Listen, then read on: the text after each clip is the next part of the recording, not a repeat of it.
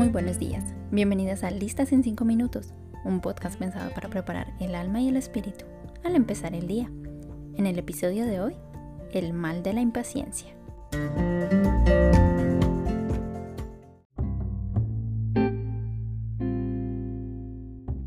Cuando recién estaba empezando la pandemia, a mis host parents les pareció que era el momento ideal para tener un nuevo miembro de la familia Así que a mediados de marzo empezamos a batallar, no solo con las limitaciones del COVID, sino con las de un cachorro de apenas dos meses.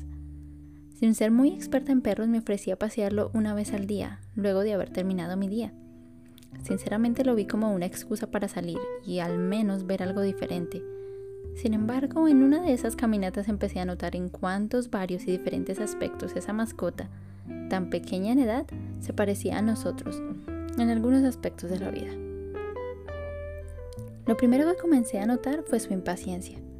Supongo que esto no es un gran descubrimiento para aquellos que han estado rodeados de mascotas toda su vida, pero una de mis grandes batallas en mis plácidas caminatas empezó cuando en repetidas ocasiones buscaba jalar de la correa.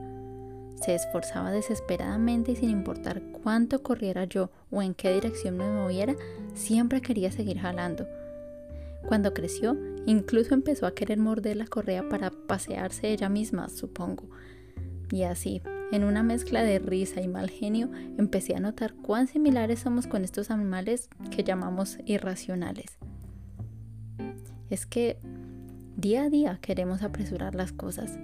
Ayer estábamos pensando en cómo sería hoy, pero hoy ya estamos pensando en cómo será mañana, o el viernes, o cuando comience el aprendizaje en casa, cuando terminemos nuestra experiencia de intercambio, o cuando finalmente llegue la persona adecuada y sin darnos cuenta, aunque genuinamente queremos dar un paseo con Dios, queremos charlar y aprender de Él, nuestra ansiedad hace que apretemos nuestra correa haciéndonos daño a nosotros mismos. Entiéndase que no quiero decir que somos las mascotas de Dios, ni mucho menos, sino que de la misma manera como nuestras mascotas no comprenden que nuestra intención es tomar un paseo con ellas y deleitarnos al observar sus ocurrencias y descubrimientos mientras nos derretimos de amor, Así, de la misma manera irracional, actuamos nosotros cuando, en lugar de disfrutar nuestro día a día en el caminar con Dios, decidimos vivir pensando en el mañana constantemente. Nos desesperamos, sufrimos hasta sentir que no podemos respirar correctamente y en ese punto, en lugar de hacer una pausa, decidimos estallar en ira contra nuestro Creador y queremos romper cualquier vínculo que nos una a Él.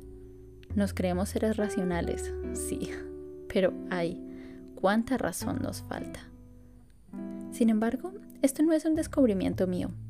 Hace muchos años, Salomón, el rey más próspero y más sabio de toda la tierra, ya lo había notado.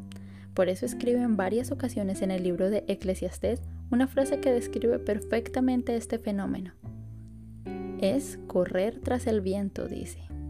Y es que sí, de la misma manera que la traviesa mascota jala de la correa con ansiedad, tratando de perseguir ardillas o palomas que nunca alcanzará, asimismo queremos apresurarnos a vivir los días venideros para ver si en ese futuro, en el que tenemos esa casa, esa pareja, ese viaje o ese diploma universitario, estamos al fin felices o completos. Pero desafortunadamente eso nunca llega. Con amargura, este mismo hombre que tuvo todo se dio cuenta de eso de que todas las cosas son finitas y que aunque fuesen infinitas, él no viviría tanto tiempo para agotar la vida útil de las mismas, que finalmente pasarían a manos de alguien que ni siquiera trabajó para ello. Decepcionante, ¿verdad? Es que el consumismo, el sexo ocasional o el consumo de pornografía, los desórdenes alimenticios, no son más que un reflejo de eso de una búsqueda constante de placer para ocultar lo decepcionante que se puede tornar la vida si no nos enfocamos en el futuro que vale la pena, en el de la patria celestial. Sin embargo, tranquilos, Salomón también encontró el remedio para este constante afanarse sin sentido y escribió lo siguiente. Nada hay mejor para el hombre que comer y beber y llegar a disfrutar de sus afanes.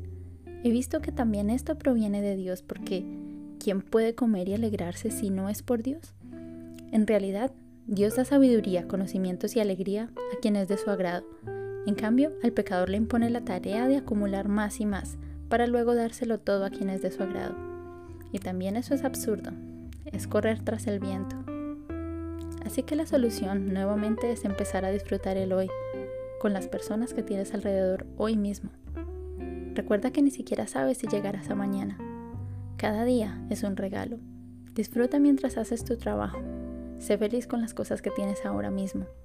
Con ese celular que tal vez no es el de moda, visitando el parque alrededor de la casa, aprovechando las ocasiones en las que puedes conversar con amigos o familia, pero siempre recordando que solo Dios hace al hombre verdaderamente feliz.